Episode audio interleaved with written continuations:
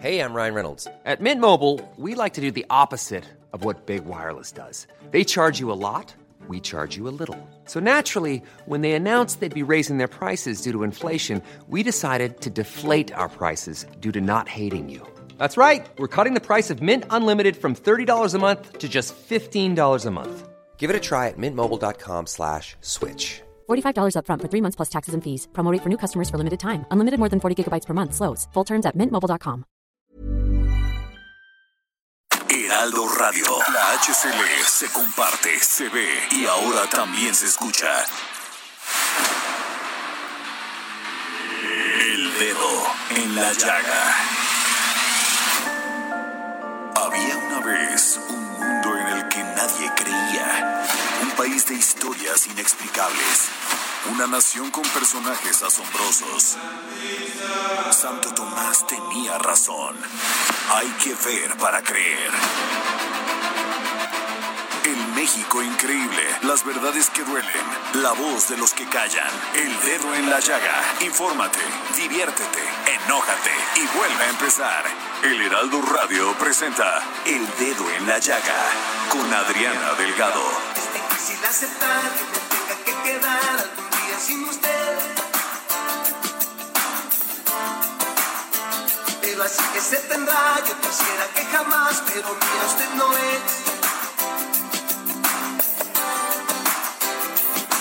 Pero qué necesidad, para qué tanto problema.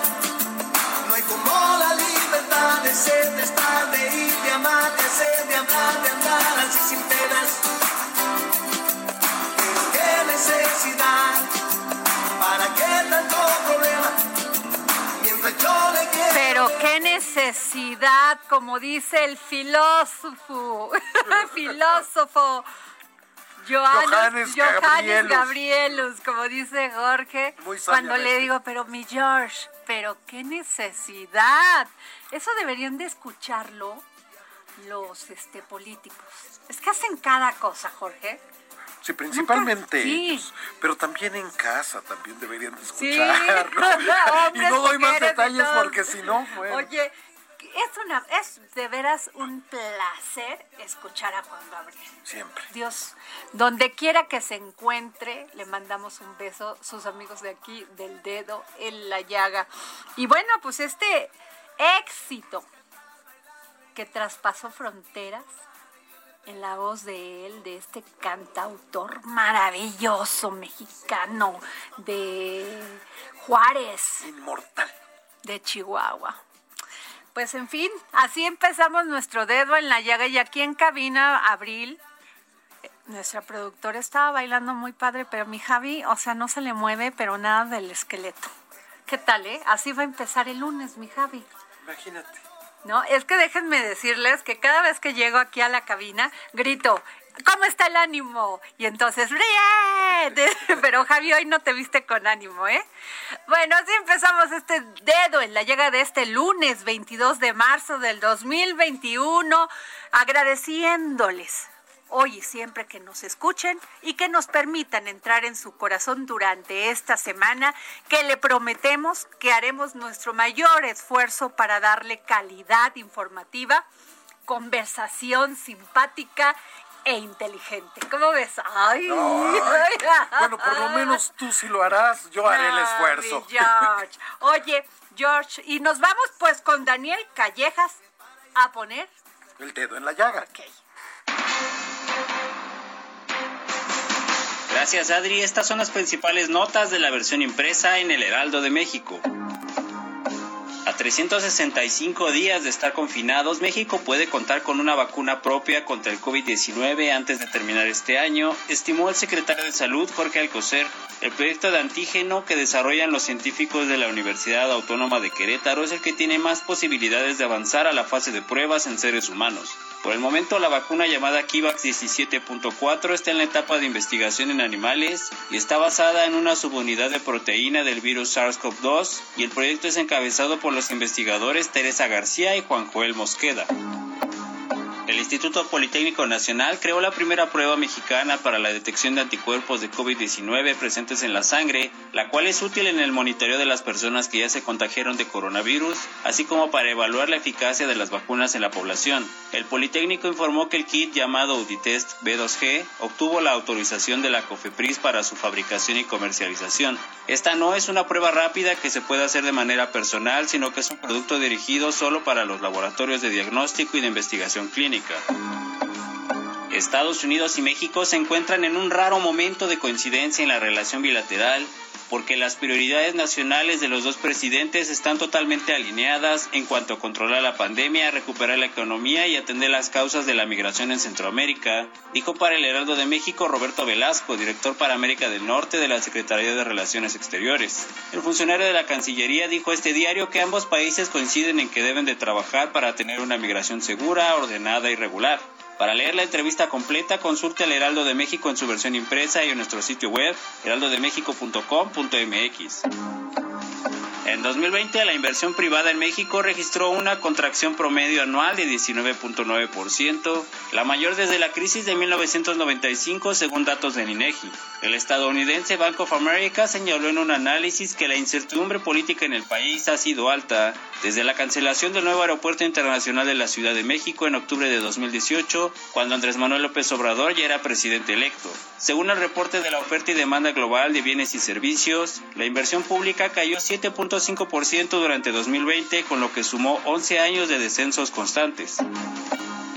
La pandemia dejará efectos dramáticos para la cultura, ya que de acuerdo con informes de la UNESCO y el Consejo Internacional de Museos, el 13% de los espacios de todo el mundo cerrarán definitivamente sus puertas. Las pérdidas alcanzaron al teatro, la música, la industria editorial y la conservación del patrimonio. La amarga historia comenzó cuando el 23 de marzo de 2020, el gobierno mexicano decretó la Jornada Nacional de Sana Distancia. Con el cierre de espacios culturales, estimó que 30% de los museos debió despedir personal, 41% perdió parte de sus presupuestos y 43% dejó de recibir financiamiento privado, según los estudios de 2020.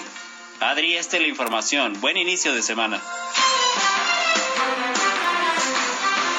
Muchas gracias, Daniel Callejas. Eh, oye, me dio mucho gusto lo de que ya se está trabajando eh, pues los investigadores, los científicos sobre una vacuna contra el COVID-19 y que son científicos mexicanos. Efectivamente, bueno, se comprometió el secretario de Salud de, del gobierno mexicano de que para fin de este año a lo mejor ahí estaba la pues ojalá, ojalá, un poquito tarde, pero bueno, se agradece. Pero se agradece. Se agradece. ¿No? Oye, Jorge, fíjate que el pasado viernes 19 de marzo, el Consejo General del Instituto Nacional Electoral, el INE, aprobó con nueve votos a favor y dos en contra nuevos criterios para la asignación de diputaciones plurinominales y así reducir la sobre representación en el Palacio Legislativo de San Lázaro de la fuerza mayoritaria al amparo de las coaliciones, como ocurrió en el 2015 y en el 2018. Ante el rechazo de los partidos Morena, del PT y del Encuentro Solidario, o sea, el PES, el consejero presidente Lorenzo Córdoba y Ciro Murayama rechazaron que la medida tenga dedicatoria para un partido político en particular o responda a presuntas e irreales irreales filias y fobias, como, se, como lo señaló Mario Delgado. Lo que sí es raro es como que por qué se apresuraron, ¿no? o sea, como que muy rapidito dieron la votación y todo esto. Pero para eso tenemos al diputado Sergio Gutiérrez Luna, representante de Morena ante el INE. Muy buenas tardes, diputado, ¿cómo está? Hola, buenas tardes, buenas tardes al auditorio. Oiga, diputado, eh, primero me llama la atención que hubiese sido así como fax track y ya, se votó, ¿no? En el Consejo General del INE. Pero también me llama la atención esto porque ustedes dicen que, que, esto va en contra de ustedes, de porque van a ustedes a ganar la mayoría de las de los distritos electorales. Pero bueno, más o menos eso ha dicho Mario Delgado. Pero eh, ustedes como izquierda impulsaron de 1986 a 1996 esta reforma electoral. Yo me acuerdo de Porfirio Muñoz Ledo, me acuerdo de Pablo Gómez. Y ahora, ¿por qué no les gusta? A ver, no. Por supuesto que apoyamos la vigencia de las reglas que están en la Constitución, en la ley y que ha validado el Tribunal Electoral y que se aplicaron en el 2015 y en el 2018. En esos dos procesos, tanto Lorenzo Córdoba como Ciro Murayama asignaron a los diputados de representación proporcional. En el 15 y en el 18 ellos votaron a favor de esto y ahora pretenden cambiar las reglas dos días antes de que inicie el registro de diputados federales. Eso a nosotros nos parece, en primer lugar, que viole el principio de certeza. No se pueden cambiar las reglas al cuarto para las dos, mucho menos en una contienda electoral. Y en segundo lugar, nos parece un mensaje muy claro, donde quieren cambiar esas reglas para, de alguna manera, restringir eh, la asignación de diputados que tendría Morena. Morena va a tener el voto mayoritario y va a tener la mayoría en la Cámara. Evidentemente esta estrategia no va a funcionar. Lo que nos preocupa es que el árbitro pues no tenga prudencia ni congruencia. Prudencia porque pues ellos son árbitro, no son actor y el protagonismo que ha desplegado tanto Lorenzo como Ciro han venido empañando el proceso electoral. Y congruencia porque el propio Lorenzo Córdoba en 2018 dijo que ellos tenían que aplicar la ley y que si se querían modificar las reglas, pues tenía que ser a través de una reforma legislativa. Ellos no son legisladores, así lo dijo en el 18. Ahora cambian de opinión. Y eso nos parece a nosotros sospechoso, porque además esto viene de una campaña que ha desplegado durante dos años Ciro Murayama. Ciro Murayama en diversos foros, en sus twitters, lo puedes contratar, yo lo, yo lo expuse en la sesión del INE del viernes, señala que Morena obtuvo una representación con triquiñuelas, esa es la expresión que él usa. Y bueno, eso, eso nos causa mucho, mucha, pues, alarma, primera porque es un árbitro y no debe usar esas palabras para referirse a uno de los jugadores, y en segundo lugar porque él, él votó a favor de esa asignación. Entonces, bueno, es claro que hay un sesgo en su actuación y nosotros pues lo estamos denunciando. Ya impugnamos el día de ayer esta resolución. Ahora, en facto, pues si Morena como se ve y como se prevé, porque ahí están las encuestas del Heraldo, que va adelante en 11 gobernaturas y yo creo que por ende en las diputaciones federales. Eh, la pregunta es esta. Finalmente es un tema que nos lleva a un tema electoral y parlamentario. ¿Sí? Y ahí, pues en ese esquema pues lo van a hacer, como quiera, si van en coalición y o van solitos, los diputados se pasan a cualquier otro partido cuando se les da, pues su idea, por no decir otra palabra, ¿sí? Entonces, ¿por qué, por qué tendría que haber inclusive que alguien pusiera una controversia constitucional o incluso el tribunal electoral dirimir esto? ¿Por qué? Porque de facto lo van a hacer. Mira, e, e, ese es un tema que hay que dividir muy claramente y tú lo mencionaste, yo creo, acertadamente.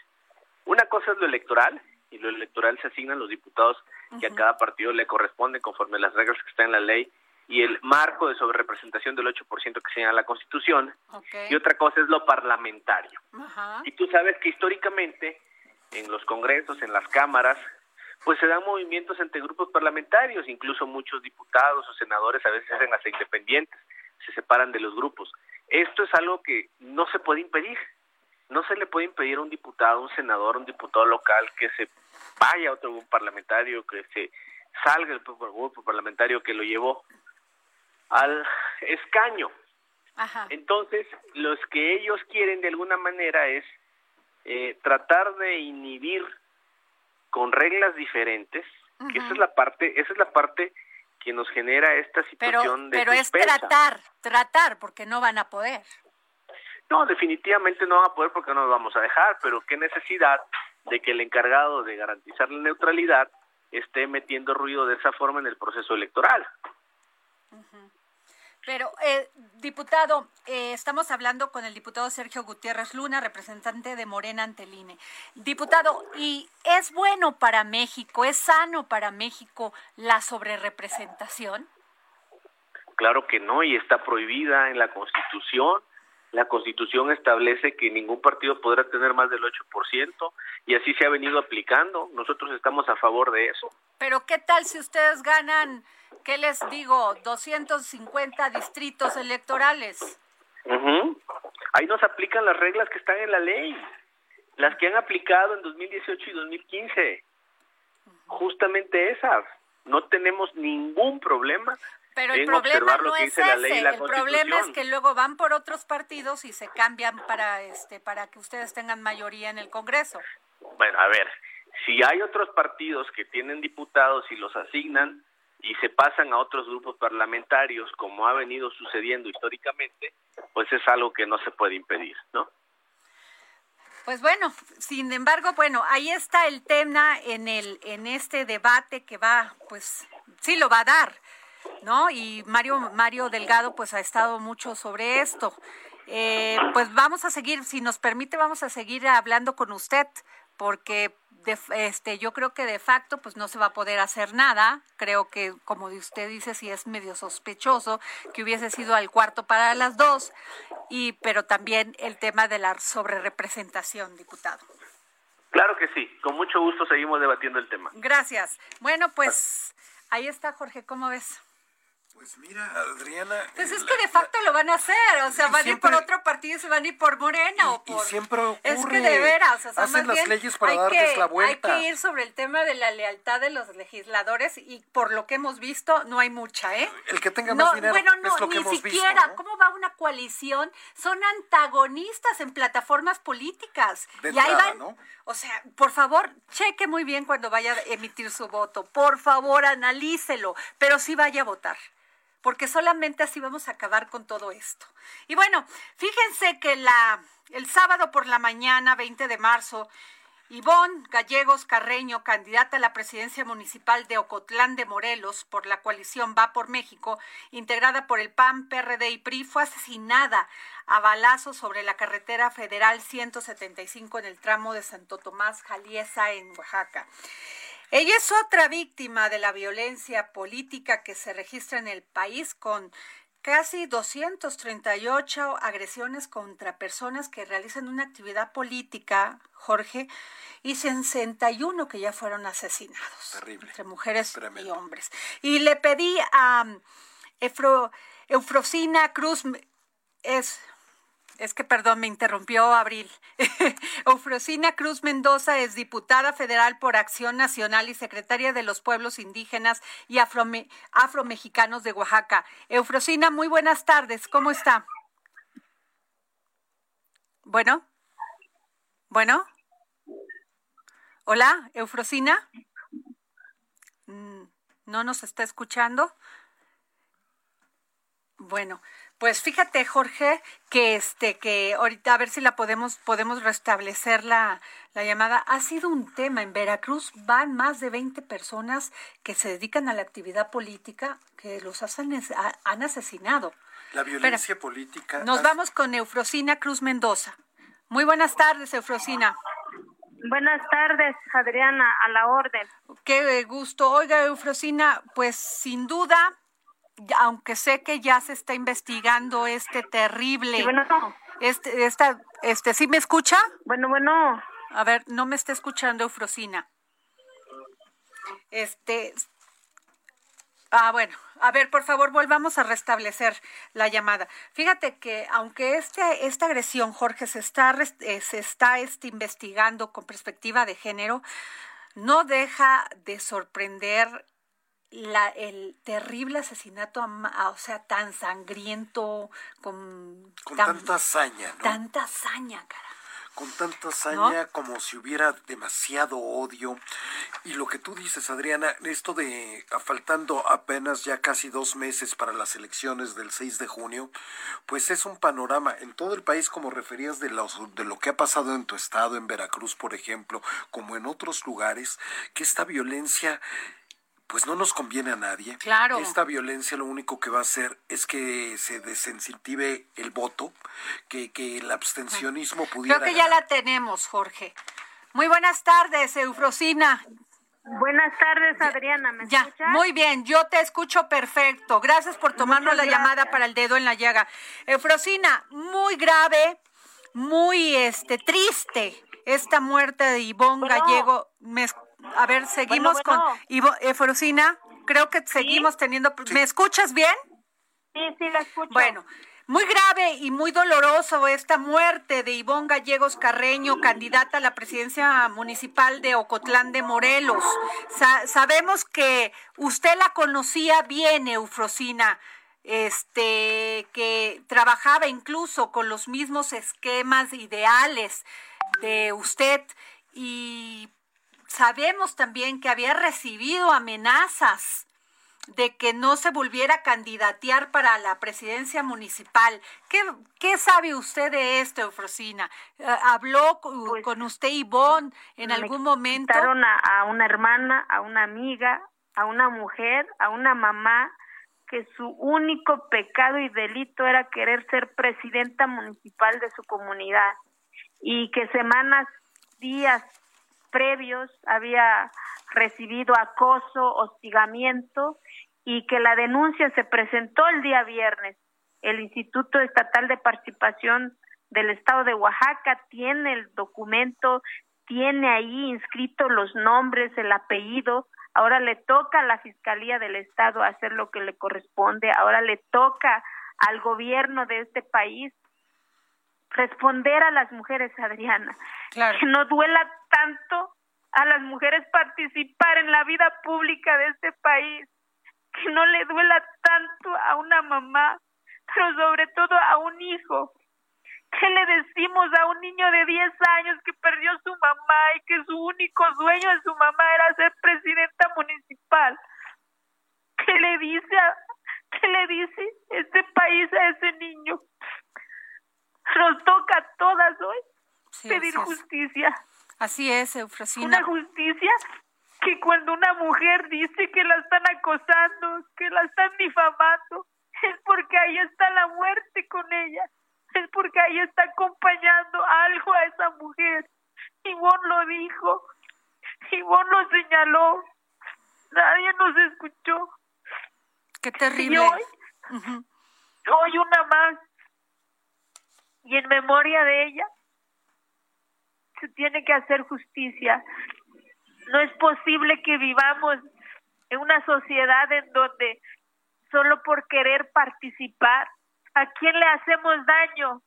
¿A quién le estorbamos? No, no, no da mi capacidad de entendimiento. Efrosina, o sea, ustedes ya habían este, hecho una denuncia contra estas amenazas y la fiscalía a cargo de Arturo sí, Sí, me escucha, Efrosina. Eufrosina, eh, ustedes ya habían hecho esta denuncia.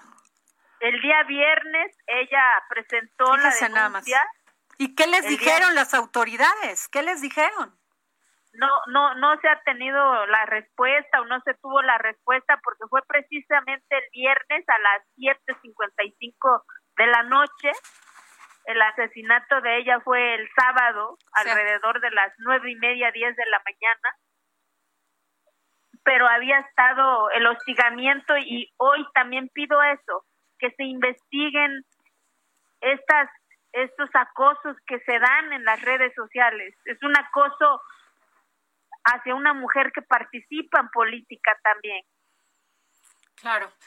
Qué lamentable, Eufrosina. Lamentamos mucho su pérdida porque sabemos que Ivonne Gallegos era su, su amiga y su... Era, era, era mi hermana que en la, la vida te pone a, veces, ¿no? O sea, era, era mi cómplice, era mi compañera de lucha, era mi la que creía, soñaba que se podía construir un municipio mejor, un estado mejor, un país mejor. Pero es ahí en este momento que también uno se replantea si vale la pena soñar con eso, si, si en ese sueño te roban y te quitan la vida. Esa es la pregunta que hoy le hago a mi país, que hoy le hago a la justicia. Ok.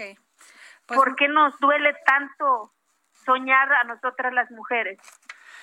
Muy bien. Muchas gracias, Eufrosina Cruz Mendoza, es diputada federal por Acción Nacional y secretaria de los Pueblos Indígenas y Afromexicanos de Oaxaca. Gracias por tomarnos la llamada. Lamentamos mucho y hacemos un llamado a la Fiscalía y al gobierno, al gobierno de Oaxaca, al fiscal, eh, al fiscal Arturo Peimer, que resuelvan este caso y que no esperen que esto suceda para que nos hagan caso a las mujeres. Exacto, exacto, que no esperen. Muchas gracias. Deben de acompañar a las mujeres en, estas luchas. Muchas gracias, Eufrosina. Muchas gracias por tomarnos la llamada para el dedo en la llaga. Y bueno, pues nos vamos a un corte. Qué lamentable hecho. Y lo anuncié. Ellas pusieron la denuncia antes de que pasara. Sigue a Adriana Delgado en su cuenta de Twitter arroba Adri Delgado Ruiz. Además, te invitamos a enviar tus opiniones y comentarios en texto o por mensaje de audio a través de WhatsApp al 55 2544 3334. Y si quieres escuchar El Dedo en la Llaga de El Heraldo Radio, en cualquier momento y donde quiera que te encuentres, descarga el podcast disponible en Spotify y iTunes. Heraldo Radio.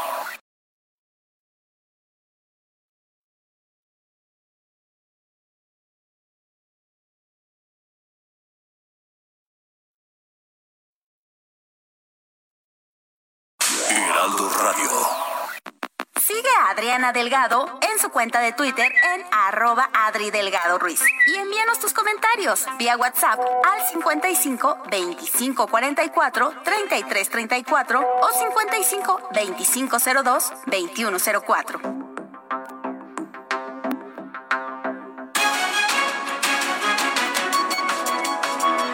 Pasamos aquí al dedo en la llaga por el, la 98.5 FM a través de todo el país, Jorge Sandoval, y en Estados Unidos, y dicho por los zacatecanos, ¿eh? Nomás eh, les digo, ¿eh? Vamos a ser líderes. Más allá de las fronteras.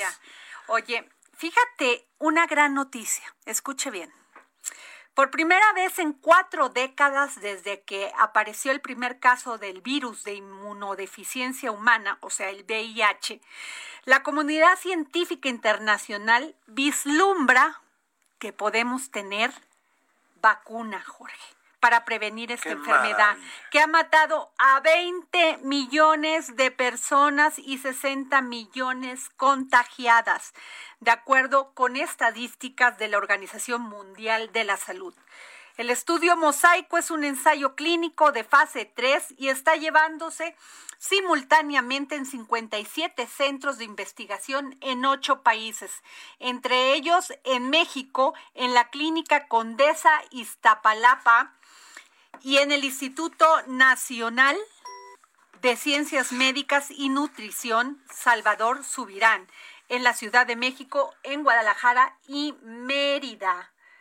Pues me da muchísimo gusto que nos haya tomado la llamada para el dedo en la llaga la doctora, doctora María Eugenia Gaip. ¿Está bien pronunciado, doctora? Investigadora y coordinadora médica del estudio Mosaico, sede de la investigación en la Ciudad de México. Doctora, muy buenas tardes. Hola Adriana, muy buenas tardes, gusto en saludarte y muchas gracias por el espacio. Si gustas dime Maru, ah, porque la apellido es muy complicado, entonces como Maru me conoce todo el mundo y así me ubican. Qué gusto, doctora. Doctora, gran noticia. Gran noticia. A ver, ¿nos puede hablar más de esto y cómo trabajaron, cómo fue todo este trabajo científico? Claro que sí, lo has dicho tú muy bien. Estamos muy contentos porque es la primera vez en 40 años que tenemos, que tenemos ya con la pandemia de VIH-Sida que un compuesto candidato a vacuna llega a la fase 3 de investigación. Como ustedes saben, ahora a raíz de lo de las vacunas del COVID, pues todo el mundo está como mucho más informado. Entonces, la fase 3 es la fase previa, es la última fase de investigación y es previo a que las vacunas o los medicamentos o lo que sea que se esté probando puedan salir al mercado. Entonces, Mosaico es un ensayo clínico que es de fase 3 y es la primera vez que se logra llegar a esta fase. Entonces, esperemos en un eh, corto a mediano plazo eh, dependiendo los resultados de este estudio, poder tener ya quizás una vacuna eficaz contra el VIH. Y sí, en efecto, eh, a diferencia de las vacunas del COVID, que como tú sabes, por la emergencia sanitaria se han tenido que desarrollar en tiempo récord, toda la investigación que está detrás del candidato a vacuna de, de nuestro estudio, que se llama Mosaico, tiene, pues sí, 30 o 40 décadas de investigación detrás. Eh, es una vacuna que tiene muchos componentes que han sido probados, eh, digamos, de manera por sí solos y ya juntándolos en una vacuna más completa, que es la de mosaico, que el chiste es que le pusieron muchos antígenos recombinantes de VIH. Aquí quiero aclarar, no es una vacuna de virus vivos, entonces no contiene el VIH ni su material genético, de modo que no hay ningún riesgo para los voluntarios del estudio de que la vacuna les haga adquirir la infección por VIH. Lo que tiene la vacuna son proteínas recombinantes, es decir, que se fabricaron por los científicos en un laboratorio y que son hechas como eh, muy parecidas a algunas de las proteínas que tiene el virus del VIH y que le dan sus principales características de infectividad. Entonces, lo que se hizo con la vacuna de mosaico fue incluir todos estos antígenos recombinantes para crear, eh, llamémoslo, una super vacuna que en el mejor de los escenarios, que esperemos que así sea, sea eficaz para prevenir las infecciones por VIH que ocurren en todo el mundo porque como sabemos, lo que ha dificultado desarrollar una vacuna efectiva es la gran capacidad que tiene el virus del VIH para mutar. Es muy mutagénico y por eso es que los prospectos de vacuna anteriores nunca llegaron a fase 3. Entonces esperemos que esta sí sea la efectiva. Doctora, de una enfermedad completamente mortal, la de la del VIH, este, porque la cantidad de muertes en estos 40 años ha sido pavorosa y hemos visto cómo, cómo, cómo acaba lentamente esta enfermedad con el paciente y carísimo el tratamiento. Retrovirales, sí. Así es, es una enfermedad que ha cobrado muchísimos millones de vidas desde que empezó. Eh, todo el mundo está afectado, por eso es que se llama pandemia. Si bien la región más afectada desde siempre ha sido el África subsahariana, tanto en números de nuevos casos como en, en muertes, pero la realidad es que es una pandemia que afecta a todo el mundo. Y eh, igual, como lo dices, al principio era muy complicado porque no se tenía acceso a buenos medicamentos. La investigación científica permitió que a partir del año 1996 se tuvieran ya los esquemas triples, la terapia antirretroviral altamente efectiva. Y eso fue lo que cambió radicalmente la sobriedad de los pacientes, es decir, ya no se morían de SIDA, ya con tratamiento podían tener eh, una sobrevida y una calidad de vida mucho mejor. Sin embargo, evidentemente, eh, que las personas que viven con VIH estén bien, vivan muchos años y se mueran de otra cosa, depende de que hagamos diagnósticos oportunos y que demos el tratamiento de manera temprana y que la persona que vive con VIH pues no lo interrumpa a lo largo de toda la vida. O sea, al día de hoy, si bien ha dejado el VIH de ser una enfermedad mortal para quienes están en tratamiento, pues es una condición crónica que sí requiere de la toma diaria y muy estricta de los medicamentos antirretrovirales. Entonces, que sepan todas las personas que nos están escuchando que sí hay acceso universal a los tratamientos mediante lo que era el Seguro Popular, que ahora es INSABI, y que también las diferentes instituciones de salud como el INSI y el ISTE los tienen. Pero qué mejor noticia que podamos también contar con una manera eficaz de prevenirlo, que sería la vacunación, que la verdad es que muchas de las enfermedades infecciosas que antes mataban personas, pues hoy en día ya no las vemos gracias a las vacunas. Entonces, la verdad es que sí es un gran avance y estamos como muy esperanzados eh, de cuáles van a ser los resultados de Mosaico. Eh, doctora, eh, tengo que los principales candidatos y candidatas para, para, bueno, candidatas más candidatos, hombres que sostengan relaciones sexuales con hombres, mujeres transgénero que sostengan relaciones sexuales con hombres, hombres transgénero que sostengan relaciones sexuales con hombres, sanos en general, o sea, porque también vimos a muchísimas dentro de estas estadísticas, muchísima mujer ama de casa que era contagiada por este, por este virus por su pareja. Así es, desgraciadamente, em, en la mayoría de los países de América Latina y México también es uno de ellos y en algunas otras partes del mundo, la epidemia de VIH afecta principalmente a lo que llamamos poblaciones vulnerables o poblaciones clave, que justamente son hombres que tienen sexo con hombres y población trans. Pero evidentemente cualquier persona está en riesgo de adquirir el VIH. Y lo has dicho muy bien, en México la mayoría de las mujeres eh, como tú dices, quizás amas de casa que a lo mejor solo han tenido una pareja estable y ha sido su única pareja o su esposo, eh, muchas de ellas adquieren el virus justo de la, de la pareja estable que se infecta de VIH pues fuera de la relación matrimonial o de la relación monógama que tienen con la mujer. Y así es como se infectan muchas mujeres y así es como se transmite también a los niños, a la transmisión vertical. Entonces, eh, Mosaico, en los países que está ahorita, que decías tú que son, lo decías muy bien también, son ocho países distintos, son México, Estados Unidos, Perú, Brasil, Argentina, Italia, Polonia y España. En estos países Mosaico va dirigido solamente a las poblaciones clave. Entonces aquí en, los tres sitios de Ciudad de México y en estos países no está dirigido en este momento a mujeres. Eh, sin embargo, este protocolo está siendo probado también en África, más bien este compuesto, este candidato a vacuna, está siendo probado también en África y ahí sí va dirigido a mujeres.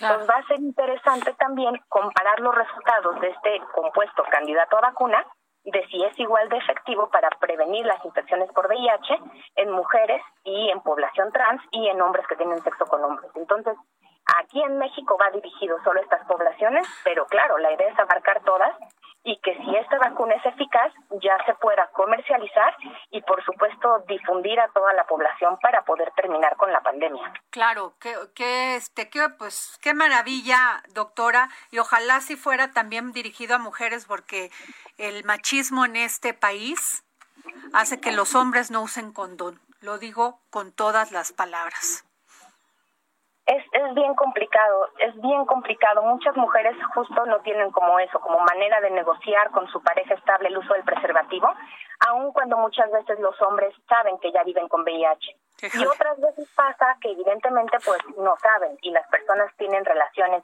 eh, de riesgo o sin protección y ahí es cuando pues la, la infección por VIH se disemina, ¿no? Entonces el primer paso en lo que vemos si, si tenemos vacuna en los próximos años pues es definitivamente, y los invitamos a las clínicas Condesa, tanto la de Cuauhtémoc como la de Iztapalapa, ahí tenemos detección universal de VIH, cualquiera sin importar ahí sí este el género y si tienen o no derecho a biencia, ahí sí no importa, cualquiera puede ir y solicitar la prueba de VIH, porque lo más importante y lo principal es diagnóstico y tratamiento oportuno. Aunque no hubiera vacuna, que, que ojalá que sí la tengamos pronto, aunque no hubiera vacuna, si nosotros tuviéramos a todas las personas que viven con VIH diagnosticadas a tiempo y el tratamiento antirretroviral bien tomado, estarían con su carga viral indetectable y es ya prácticamente nada el virus que les queda circulando en la sangre y en los fluidos y no podrían transmitir el virus. Sin embargo, lo más difícil, como sabemos, es cambiar hábitos y estilo de vida. Entonces, evidentemente queda claro después de 40 años que el preservativo pues solito no sirve, ni a lo mejor otras formas de prevención. Entonces, actualmente y ya desde hace quizás una década, le apostamos a la prevención combinada, ¿no? Diagnóstico y tratamiento para todo mundo, eh, eh, tratamiento a las mamás embarazadas para que no eh, le transmitan el virus a sus bebés, por supuesto seguir insistiendo en el uso del preservativo, tenemos también la profilaxis pre y post exposición, que también son medidas de prevención muy efectivas, y ahora quizás en los próximos años pues una vacuna. Pues mientras hay que seguirle apostando eso, ¿no? A la prevención combinada como tal. Gracias. Pues muchas gracias, doctora Maru, eh, Maru Eugenia, bueno, Maru Eugenia, pero el apellido se pronuncia Sagib, Sagaib. Se pronuncia Sgaib. Sgaib, muy bien. Subdirector, subinvestigadora y coordinadora médica del estudio Mosaico, sede de investigación de la Ciudad de México. Gracias, Maru. Gracias por tomarnos la llamada. Gracias. Adriana, los esperamos en Condesa Iztapalapa, a todos, los, todos y todas las que estén interesados en participar. Muchas gracias. Pues ahí tienen. Gran noticia, ¿eh? gran noticia que, haya una vacuna contra el virus de inmunodeficiencia humana, el VIH. Así es. Bueno, ¿y qué les digo? Fíjense que habían dicho que en San Luis Potosí ya iban a regresar a clases Pero pues yo tengo entendido que varios estados han regresado a clases y es que es terrible, Jorge. A un año de que cerraron los planteles escolares de todos los niveles en el país por la pandemia del COVID, solo tres estados, Campeche, Chiapas y Sonora, se encuentran en semáforo epidemiológico verde y con posibilidades de comenzar el retorno a las aulas. Pero yo sé que en Jalisco ya también, ¿eh? Eso quisieran, pero ya ves que también dijo el gobernador que, que por lo menos este ciclo escolar no. Bueno, pero tenemos en la línea a nuestra queridísima, informada e inteligente Mayeli Mariscal, corresponsal en Jalisco. ¿Cómo estás, Mayeli? Hola, ¿qué tal? Muy buenas tardes. Buenas tardes a todos, auditorio. Pues en Jalisco comentarles que no se regresa a clases, al menos no presenciales y no de manera habitual o de manera normal. En estos momentos, ya desde hace un mes, se implementó un sistema de seguimiento o acompañamiento académico para los eh, menores, sobre todo que así lo requieran, que los maestros vean que eh, pues necesitan cierto acompañamiento para aprovechar mejor los conocimientos se abrieron estas eh, posibilidades, esta opción de hasta nueve alumnos por aula, es decir, podrán estar en las aulas hasta diez personas, los nueve alumnos más él o la maestra, este, podrán estar en estas aulas y esto es opcional, tampoco es que se haya obligado a los planteles a asumir esta, esta estrategia. Hasta estos momentos, eh, pues sí hay escuelas eh, particulares y públicas que han adoptado estos modelos, además de que la educación media superior también ya pudo regresar, sobre todo a talleres y laboratorios, con una asistencia, una capacidad al 30%, pero todavía el regreso a clases presencial de manera normal no está definido o eh, el gobernador Enrique Alfaro Ramírez ha dicho que hasta el próximo ciclo escolar, esto sería en agosto, eh, podría contemplarse justamente el retorno a las aulas. Oye, Mayeli, ¿cómo va el tema del COVID-19 y la vacunación en Jalisco? Pues bastante complejo. De hecho, eh, Guadalajara, uno de los municipios con mayor población de personas mayores de 60 años, pues vivió jornadas de hasta 60 horas eh, que tuvieron que hacer fila en los diferentes módulos, nueve módulos que se habilitaron y hasta estos momentos, pues sí, los índices eh, del COVID de, de casos activos han estado a la baja Justamente el reporte de este domingo dice eh, 358 nuevos confirmados, una defunción que se estaba reportando justo hasta este domingo y eh, pues estaremos muy al pendiente. Se espera, justo hace unos minutos lo acaba de declarar el gobernador, que esperamos este jueves recibir más vacunas para continuar con la vacunación tanto en Guadalajara y eh, poder iniciar también con los adultos mayores de Zapopan. Así es que pues así vamos hasta estos Oye, Mayeli, ¿y este ya se ya se vacunó a todo el personal médico? Todavía hace falta, sobre todo lo que tiene que ver con las segundas dosis.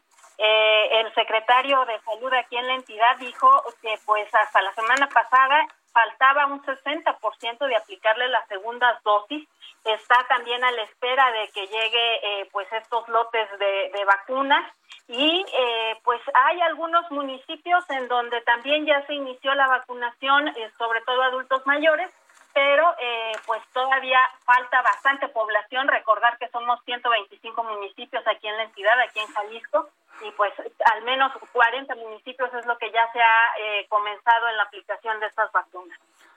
Muy bien, pues muchas gracias, Mayeli Mariscal, corresponsal del Heraldo en Jalisco. Gracias por tomarnos la llamada, querida Mayeli. Buenas tardes. Un, abrazo a todos, excelente tarde. Muy bien. Mira, si yo soy de los niños que eh, van a ir ahí, eh, que son nada más nueve los que van a estar en el salón, yo sí le digo a mi papá, oye, no. Oye, yo, me, yo a ver, le dices a un niño, ¿por qué tú? Bueno, o sea o sea, ¿cómo lo van a sacar por La palabra preferida de hoy es de facto, de facto. o sea, de facto ya están regresando a clases. Exacto. Exacto, nada más la cosa es darle la vuelta, ¿no? Pues claro, pero bueno, a ver, pero qué necesidad, pero qué necesidad. Bueno, si tú le preguntas a un niño que si quiere regresar a clases, ¿qué crees que te va a decir? Bueno, algunos sí, hay unos que son súper aplicadísimos. muy raros, muy raros, muy raros. Bueno, yo quiero ver a esos niños y cómo los mandó los papás con tal de no tenerlos en la casa. Ah, ya, que hagan algo, que estudien. bueno, a ver si no me vienen ahorita con tweets. Oye, a ver, ¿qué sigue? ¿Qué sigue, Jorge? Pues es momento de nuestro querido Bernardo Noval. No, no, es tiempo de Bernardo Noval. No nos cuesta. A ver, Bernardo, si alguien conoce a Bernardo Noval, que nos conteste la llamada. Yo creo que, ¿sabes qué? No quiso contestar porque le iba yo a sacar otros 20 pases para Van Gogh Live.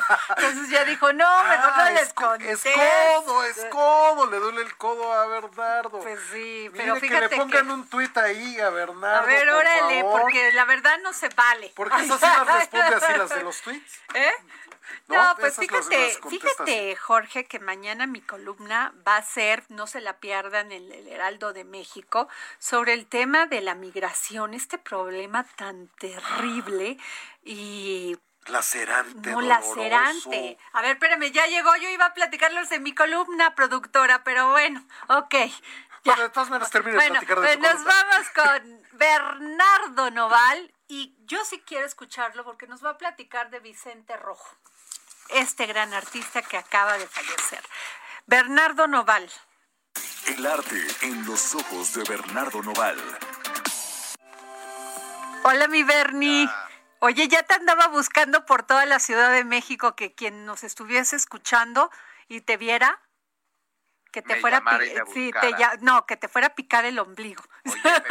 Activamos algunos millones de, la mesa del restaurante, Jorge Sandoval. Eh, ah, yo dije, déjenlo comer, pero Jorge dijo, no, me confirmo. pero, aparte te salvé porque no era kosher lo que estabas comiendo. Exactamente, las, las ideas las ideas tampoco son kosher, no te preocupes. Oye, Bernie, a ver, platícanos de Vicente Rojo. Pues mira, Adriana, pues una tristeza enorme porque hay artistas que hay que reconocer, pero hay artistas que además hay que reconocerlos por todo el talento y la trayectoria de haber apostado en un país como México. Vicente Rojo nació en España, pero se nacionalizó mexicano. Y te puedo decir que fue un hombre que escapó de la opresión franquista, fue un hombre que, que justo en su propuesta artística y visual siempre, pues siempre hubo mucho, mucho que, que, que, es decir, de aprenderle, ¿no? Ganó muchísimos premios, reconocimientos, eh, fue realmente creador en mérito del Sistema Nacional de Creadores de Arte, Adriana, estuvo en el Colegio Nacional en España, siempre participó de forma activa, eh, de forma plural en todas las actividades y disciplinas de promoción cultural, que tú sabes que para nosotros es una pasión. Y, realmente, pues, hoy lo, le hacemos un homenaje aquí en El Dedo en la Llaga, porque fue un legado para México, creo que fue una de las personas que más trabajó por la cultura y que además estuvo, fue parte de la generación de la ruptura a través de su obra plástica, Adriana, que por más de 50 años, pues, nos ha, nos ha llevado a, a rotar lo que México es capaz de hacer, ¿no? Eh, te puedo decir que, que, Vicente Rojo es uno de los precursores de, de, los diálogos entre, entre la pintura, entre la escultura, y que, y que realmente es un punto de referencia para las nuevas generaciones. Tiene una exploración del color extraordinaria, pero te voy a poner un ejemplo. Hay una escultura fuera de la Secretaría de Relaciones Exteriores que tiene unos triángulos y luego tiene agua. No sé si la has visto. Sí, claro, padrísimo.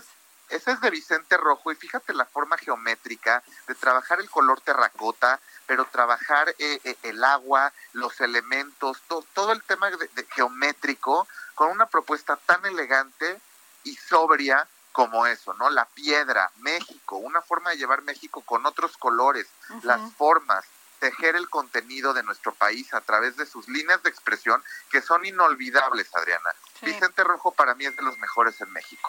Oye, fíjate que hay personas que han escrito en tweet, en un tweet sobre Vicente Rojo y dice, prefirió la labor de pintar a la idea del pintor fue más grande diseñador, fue el más grande diseñador gráfico y un editor tan decisivo como discreto para nuestro siglo XX. Su izquierda era lucidez, inteligencia y serenidad. Efectivamente, eso que acabas de decir, de la parte editorial de él, él para que los que no sepan, se enteren, él fue el que hizo el diseño de la jornada. Así es, e incluso hay una foto, Bernie, que está con Monsiváis, con Cuevas, él está, está Carmen Lira Carmen también. Lira está también en esa foto. Payán. Payán. Fíjate nada más lo que lo que Vicente Rojo dejó hasta en el mundo de los medios, ¿no? Este una imagen que no se nos olvidaría jamás, Jorge, como dices, ¿no?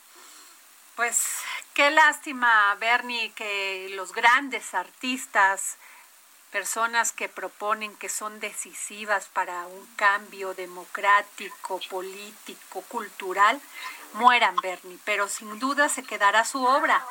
Se quedará su obra en el legado de este país y espero muy pronto, Adriana, compartirte eh, proyectos ahí en el Heraldo de México, en el suplemento de cultura, sobre, sobre lo que podemos hacer para las nuevas generaciones y para que aprendan de Vicente Rojo y, no nos olvidemos de estos grandes maestros. Bernie, tú eres un promotor cultural, pues eres un hombre muy joven, ¿Tú crees que las nuevas generaciones estamos llegando, la, está llegando la cultura a ellos?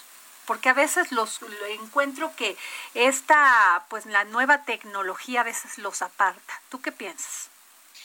Sí, hay que, hay que encontrar una forma de conectar eh, proyectos como, como lo que hacemos en Van Gogh Life y en Leonardo da Vinci. Entendemos que son la nueva forma de mostrar el arte para, para seguir conectando, Adriana. Es un reto todos los días para las nuevas generaciones. Gracias, Bernie. Pues ya nos vamos, nos vemos mañana. Gracias, Bernardo. Nos vemos mañana aquí para seguir poniendo el dedo en la llaga. Buenas tardes. Tengo usted un buen día.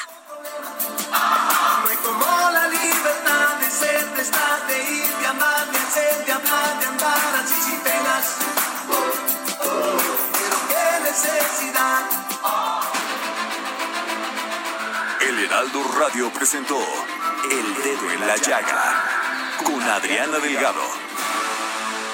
Heraldo Radio, la HCL se comparte, se ve y ahora también se escucha.